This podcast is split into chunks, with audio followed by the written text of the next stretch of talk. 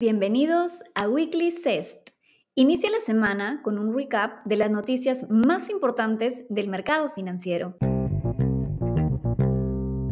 Hoy es lunes 23 de enero del 2023 y las noticias principales en el mundo son el renacer de la recesión.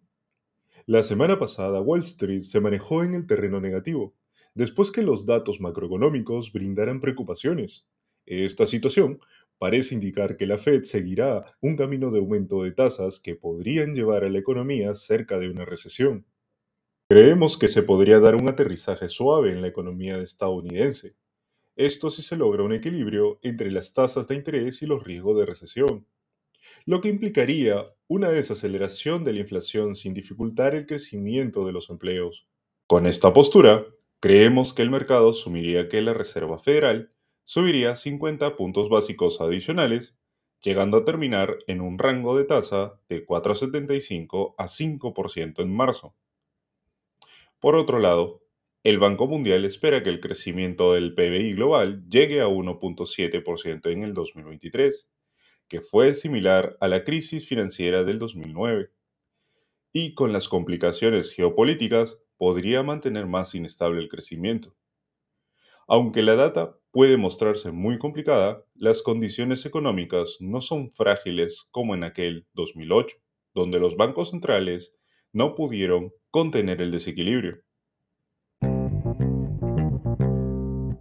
El Banco Central Europeo se inclinó a una subida de tasa de 50 puntos básicos para febrero, mencionando que continuarán elevando las tasas a un ritmo mayor.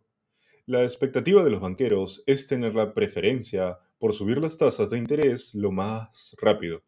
Por otro lado, en Alemania, el canciller mencionó que el país contaba con reservas de gas en niveles estables y un consumo de gas bastante aceptable para evitar una recesión este año, incluso con la crisis energética por la llegada del invierno.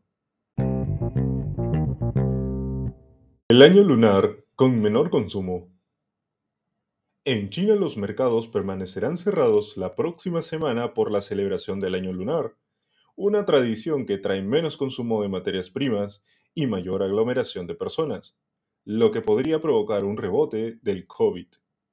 Entre los metales, el cobre bajó de precio significativamente por la debilidad de la demanda en China y por una futura festividad donde los metales son menos demandados, y otras economías se están desacelerando por el peso de las elevadas tasas de interés.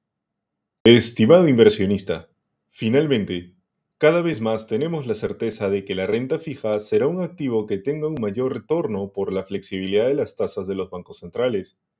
Recomendamos diversificar el portafolio con activos que presenten renta fija para reducir los riesgos de la renta variable y mejorar el rendimiento de tu patrimonio. Nos vemos nuevamente el próximo lunes en Weekly Cest.